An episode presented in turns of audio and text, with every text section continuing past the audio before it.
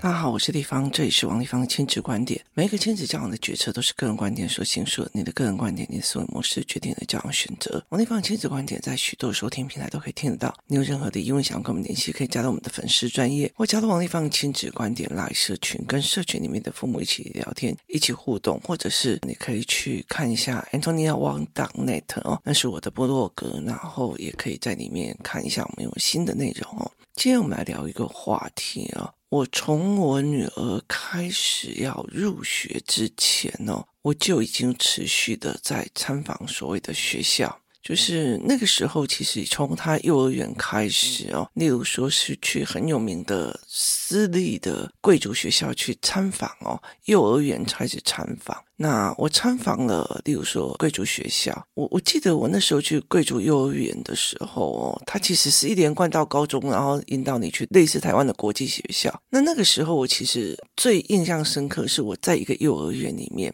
墙壁都是雪白的。然后小孩的作品哦，就是小孩的作品全部都一模一样，就是意思就是说，在那个学校里面的孩子哦，就是他们所画出来的作品哦，其实你根本没有写名字，不知道是谁的。意思就是说，他的画作是没有个人风格跟个人特色，也不是一种你了解意思吧？对我们这种创作者来讲，不管是文字创作或者是艺术创作或什么的，它很重要的一件事情，我说的话，我想的事情，透过文字或者艺术去做表达。所以它并不是一个画工或画素的意思哦。所以我女儿在很小的时候，她在做所谓的美术，就是我们请了一个叫做呃铅笔老师的哦，教他们到处去画画。他用的是很多的工具，然后一个主题，然后让你去表达对这个主题的思维，只是刚好用他的工具而已哦。所以每一个人都会有每一个人的思维模式哦，包括例如说，像我女儿那时候印象很深刻，我也讲过，她的主题你是用例如说棉花的画、海绵画，然后来展现就是你的朋友。就我女儿就做了所谓的摩西那饼友，就是她在哪里遇到的摩西那那些饼友哦，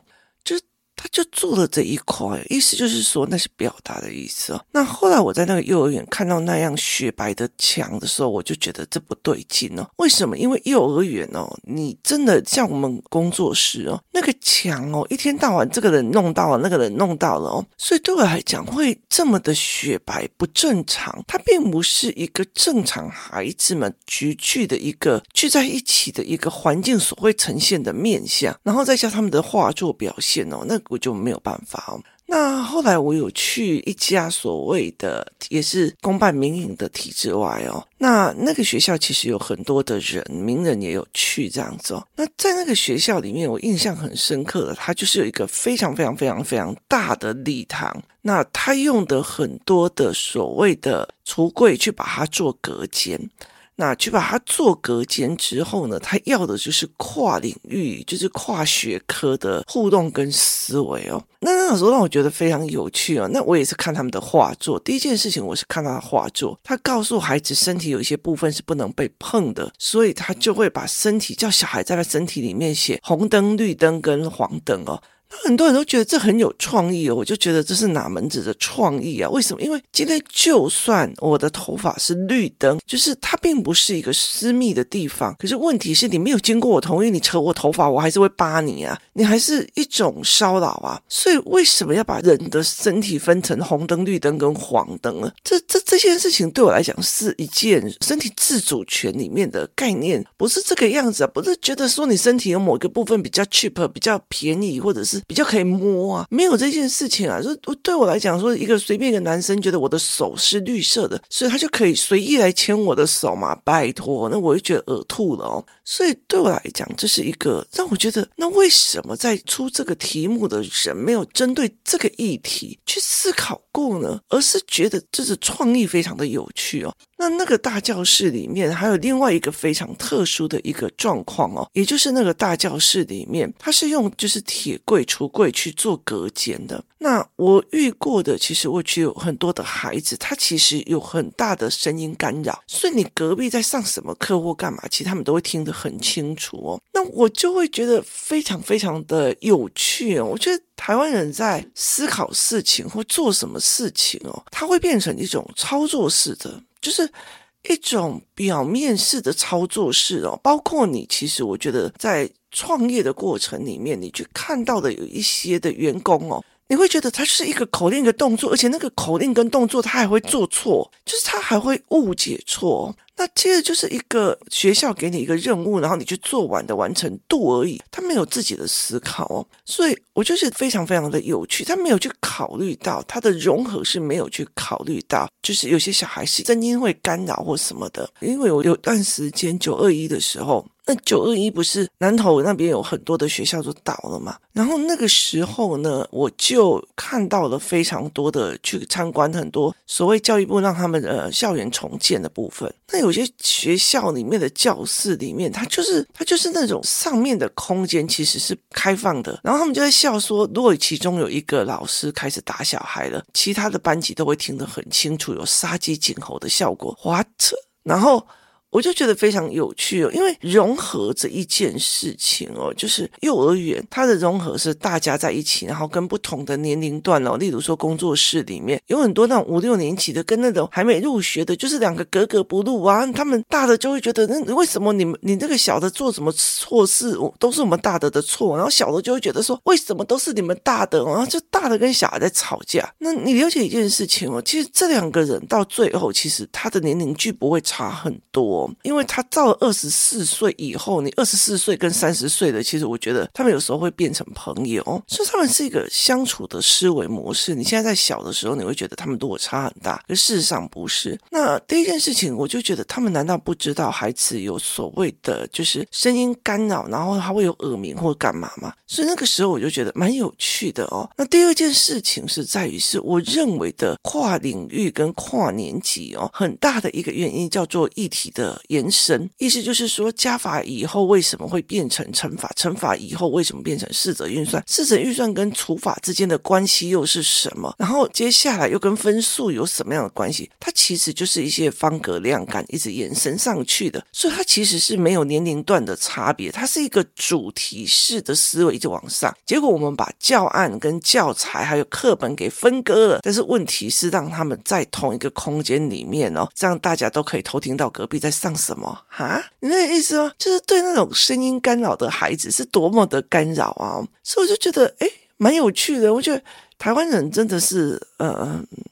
蛮有趣的哦，例如说，好，例如说社会科，好了，社会科，我最常在讲的经典的案例就是说，蒙古人因为他天后的问题，天天后的问题，所以还起要是牧羊制，他必须要游牧民族，所以他游牧民族，他必须要去占领真实的土地哦，所以他必须要到处去征领土地，征领土地之后，他才可以让他的所谓的牲口去过日子。那所谓的牲口去过日子的时候，他就会往南下，可是。南南部的南部的一些地方，哦，它已经变成了所谓的“耕者有其田”，就是我有农地所有化是财产制的，所以对他们来讲，你你下来就是供给，可是对他们来讲，是我过冬了，我要下来吃东西哦，所以就是等于是地理。影响了所谓的生存，所谓的社会架构，包括例如说可汗，他们有可能说可汗死了，他的儿子还很小，那么小，他不可能去呃占领土地，所以他的可汗的老婆或者是小孩都会归纳成被弟弟的接收，所以他其实是因为环境造成的生存要件，生存要件造成了生活跟体制跟状况，然后接下来还会去下往下攻击，所以变成政治哦，所以地理历。历史跟政治其实三个是息息相关的，所以台湾就讲说，哎，国外都把它这三个融在一起哦，于是他把一本课本，你如果去看国中课本就知道，国中课本把它变成一本，前面是历史，中间是地理，后面是政治哦，我就觉得，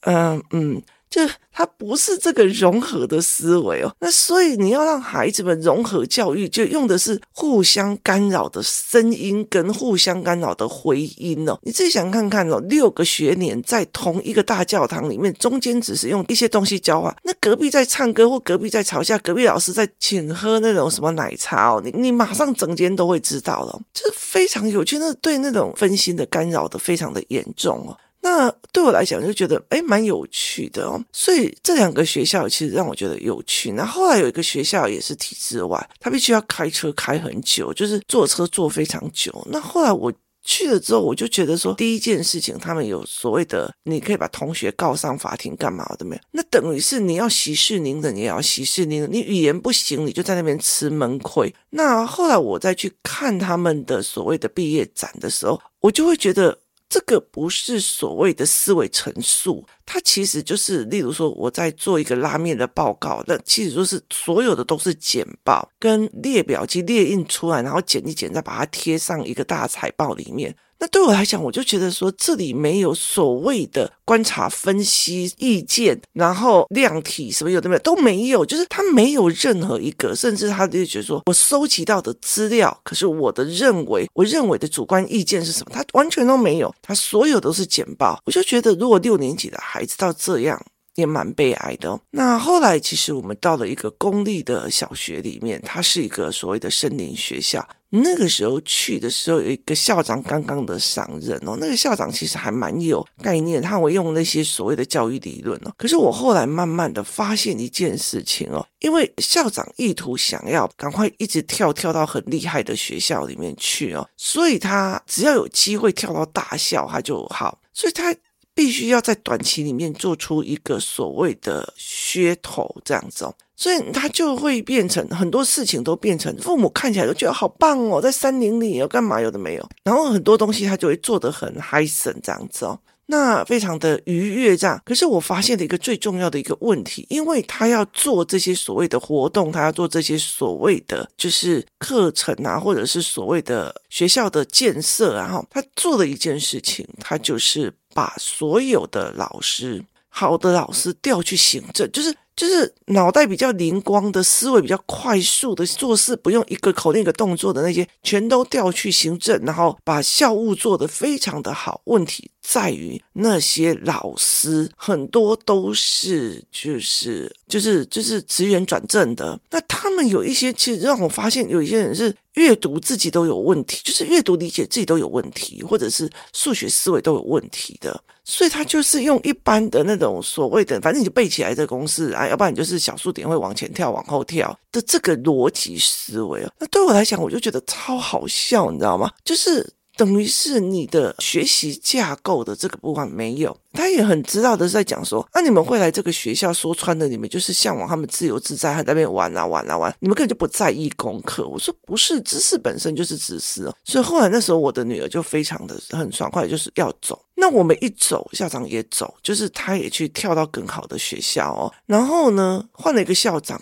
我我觉得我才光换了一个校长三个月之后，我再回去那个学校，我就觉得整个氛围就是完全不一样哦。例如说，前面的校长是用。山林学校的一个氛围，然后滑降啊，干嘛有的没有这些活动哦。那另外一个校长就变成体育哦，所以就是什么乐乐棒比赛什么棒。那因为那是小校，所以等于是这群小孩一下子又要去乐乐棒比赛，就要田径比赛，一下子就什么比赛，都是同一群小孩，就是都是很会运动的哦。那就让我觉得，哎，我就印象很深刻，校长的不一样会不一样哦。那后来我女女儿就进去了一个所谓的所谓的就是就是以功课主打的一个学校，因为她那时候受不了在山上那个把知识或者是老师的思维是让她觉得很没有办法接受的哦，就是她并不是注重于功课，她叫你死背，然后所以她没有一个数学引导的思考。那后来我女儿就到了一个所谓的教学比较严谨的学校，那。最近我看他在教我的儿子数学的时候，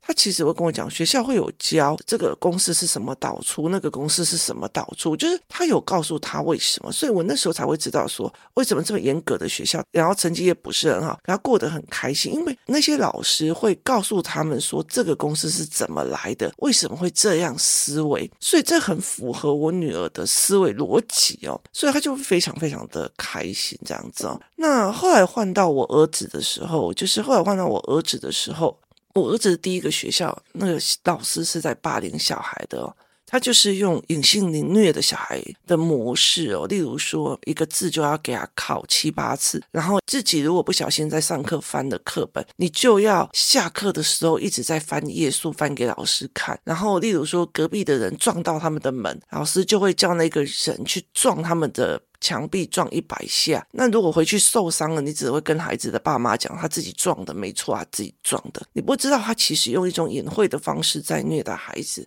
那这个学校让我印象很深刻的时候，就是我在暑假的时候去看的时候，它是个公立学校，我们家附近。那我们家有可能就是我们的户籍的地方有可能是来不及，所以他可能会被调到这里。那那个时候我就一个印象深刻，就是他们的那个学校哦，就是就是在暑假的时候或者很多的时候是整个很凌乱的，就是那个杂草丛生哦。你了解那意思吗？一个校长连总务都做不好，那你可以去指望他什么？那后来我就觉得他们的学校的氛围好恐怖哦，就是要上学的时候。那个门口一堆小孩在哭，不愿意进去。然后，然后校长摆的美美的，然后粉画的厚厚的，在那边。嗯，大家好，大家早上跟所有的家长在做。那你就会觉得这些小孩为什么那么讨厌进学校？后来我才发现那个凌虐的状况非常的严重哦。后来那时候其实他也在网络上霸凌我。后来就我就把我的小孩，我觉得蛮感谢他，因为后来我去了另外一个很好的学校。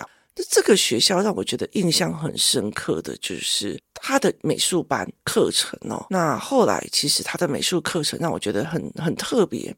它有很多的东西，你进去整个校园都是非常开心、活泼、热闹，然后每一个小孩都非常开。我儿子才去第一天，他就很开心了。然后每一个地方都有看到音乐或干嘛这样子，那这让我觉得非常非常的有趣哦。而且其实他们的美术班哦，就是我的儿子不是美术班，可是他每次拿来的画哦。它用的材质并不是我们一般的图画纸，它是一种真的在绘画的那种类似牛皮的纸张，很特别的纸张。这个也影响到我那时候去泰国看学校的时候，在专注的在看美术教室，就是那个美术教室所所有的素材是老师规定画什么而画什么嘛。像我女儿的学校，以前的学校都会叫他们拿一张图画纸，然后模仿，从头到尾就是在做仿画，就是仿梵谷的画，仿谁的画这样子哦。那我就会很清楚，这个画画老师并不是一个创作者，因为画是必须要去展现你的说法跟思维的哦。所以我就觉得，哎，不对哦。然后那个时候有很多人跟我一起转进这个学校的时候，我就跟他们讲说：你们来这个学校要记这样一件事情，就是不要误以为自己的小孩是美术天分哦。为什么？因为他们的美术老师太会引导。后来其实一直到校长离开的时候，我看校长在网络上有一个人家访问他的影片哦，我就觉得这个校长太厉害了。我的儿子非常非常的喜欢这个校长，他就跟着这个校长出国去新加坡。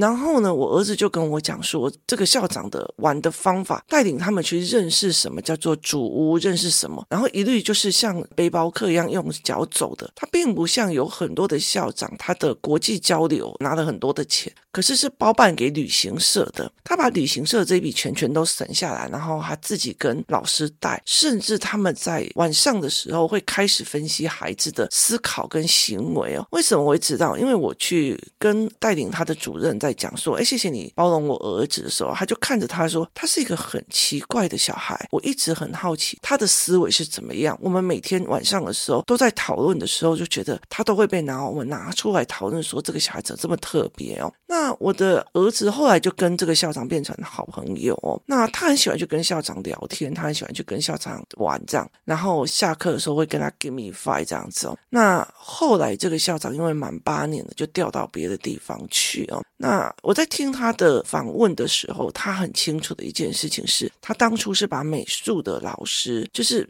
因为一个学校里面有普通班，一个美术班，那他怎么让普通班的孩子有美术班的资源，是他把美术班的那些专业老师下放到所有的美术课里面去，所以这种一般的孩子，他才可以有不同的所谓的美术的思考跟美术的涵养教材哦。可是问题是换了一个校长之后，我儿子就说他们的美术老师变成了国际班老师哦，就是已经那个精神不在了。那。其中他还有一个人在问他说：“哎，我们美术班用了很多的奖项，他就说美术班用了很多的奖项这件事情哦，其实不用去看待它，最重要的是一个孩子愿意想要创作，而且有能力创作的那个那种心情跟样貌才是最重要的。所以，其实它是个很重要的一个概念，因为这个是一个创作者或者在想的一个思维哦。”其实我常常会在讲 AI 之后，它会把所有的标准答案都弄起来，你接下来只有创意，然后决策跟选择跟判别的这四个能力是最重要，所以他很清楚创作人要的是什么，而且他其实不太会很浮华的想要帮自己的展现出来哦。那这是我一路选学校的一个概念哦。我经历了那么多的一个学校，然后包括了我去菲律宾看很多的学校，包括他们的公立学校，包括他们的语言学校哦。然后我也去泰国一间一间看了很多学校，可是让我最经典的是这个校长转开了之后，有一次他们学校里面运动会，那我儿子很想他嘛，所以我们就去参观那个学校。天哪，我简直是惊呆了！我不知道台湾有这样子的公立学校，他们有自己的顶楼游泳池，游泳池的天幕还可以打开的。他们低年级的时候是跨学科在用的哦。低年级因为很有很多的唱游课或干嘛哦，然后他们有自己的阅读奖。那他们有体育班，有音乐班。他的音乐班哦，其实我女儿以前的那个学校也是音乐班著名的。可是我女儿的那个学校音乐班著名的，其实是要一个一对一，因为他会请教授让帮很厉害的学生一对一。可这个音乐班哦，每一个教室里面都有他们的钢琴，然后他们有自己他们的的演艺厅，然后他们的琴房跟琴室哦，真的是让我觉得。目瞪口呆这样子哦，那你就会觉得为什么同样是公立学校，他们的资源这么的狂傲哦？那后来也会觉得说，因为其实他那个地方让我觉得非常有趣，因为他在一个所谓音响街哦，很多音响的卖家那边，音响界的人，他们要的音乐的想出来的音乐的孩子，其实是跟古典的教授的那一群是完全不一样的思维模式哦。那他们也有他们的美术班跟体育班哦。那你去看他们所给的设备，包括每一间教室外面都会有阅读区，然后甚至就是六年级的教室，这一个教室它旁边应该接近什么？例如说音乐班的教室就是有琴房，然后琴还有那种大琴房里面是三角钢琴，而且还有小琴房有两台三角钢琴的，跟一台三角钢琴跟种种乐器在一起的，意思就是说它有一个一个分开的琴房，你就会觉得说哦。我去的所谓的泰国去看了国际学校哦，有一些的贝贝还没有这个国小让我觉得精彩哦，然后加上就来了一个超强大的校长哦，你知道我儿子那个时候真的是拜托我说我，可不可以把我转到这个学校哦？就是那我觉得，因为他考虑到他国中的学区，所以我就一直在 argue 这些。我儿子为了这件事情，他跟我讲一件事情：妈妈，我国中自学，你让我进去那个学校。那对我来讲，其实我觉得在台湾，其实就是我们会在自己的所谓的区域里面去找学校，我们没有去看校长的不同会不会产生所谓的学习的不同，我们也没有看到那个学校的资源，还有学校家长会的资源是多么的可怕哦。像我儿子的这个学校旁边的都是那种所谓艺术家，所以他们的那种艺术的资源哦，非常非常的恐怖。那那种所谓我女儿的学校，那附近是商业跟新闻的一个所谓的金融区。区哦。所以每一个家长哦，他们在联系的时候或做什么事情，他所使用的 app 或者是使用的所谓的新的东西，你会常会接到一个新的东西啊。我后来在这个校长里面，他讲了一句很经典的话，就说。同样是校长，为什么很多的人会想要在台北市？一个大概一个点就是去接受新的东西，接受新的思维。要不然你同样的就是薪水大不一样啊？那你在南部或者在澎湖是就是消费对呀什么又更便宜，大家更尊敬啊。可是他们想要做什么？然后所以让我觉得，哎。原来我们也有那样的人，然后那样的思维，他并不是在一个媒体上的，或者是在一个炫耀的光环上的。他们真真实实的下来跟孩子聊天，他们真真实实的下来去做。所以关于这个学校，其实让我觉得非常非常的，因为我我跟我女儿去嘛，啊我儿子看到校长哦拍出来的照都好想哭哦。为什么？因为他觉得委屈哦，所以他觉得他很委屈，就是换了校长以后他的委屈。报词这样子哦。那后来其实我会觉得说蛮有趣的哦，在这个学校里面，你会看到不同的家庭群组或者不同的区域属性。因为后来那个校长在那个访谈里面也在讲，不同的区域属性会有呈现不同的学校样貌哦。那这个学校的样貌真的是让我惊呆了，这是他的那个配备跟设备跟资源真的是非常非常的好哦。所以其实很多的时候我们在想，我们就是很多的台湾的命定论跟主体论，很常常在讲说，哎呀，什么学校都一样啊，看小孩要不要读啊。我真的是不是这样认为，因为像我女儿很想读，我儿子很想读，可是问题是教学的模式不对的话，不切中他们的状况，哇，还是会很痛苦的。那像我儿子好了，他觉得他们老师教学的模式不 OK，可是那个学校的整体氛围是让他愉悦开心的，他是自由的，尤其是画画的这部分。可是问题换了校长就又不一样了，所以这是一个让我觉得蛮有趣的一件事情哦，而且我觉得这个是值得去思考的一件事。我真的觉得台湾也有很多人真的很想要去做教育，可是有时候我们在常常讲，你去看一个学校的时候，你看那个校长怎么，或者是那些当事人怎么做大病。我跟你讲，我们的学校就怎样怎样的，但是问题是你要去看他怎么落实。这才是最重要的。谢谢大家收听，我们明天见。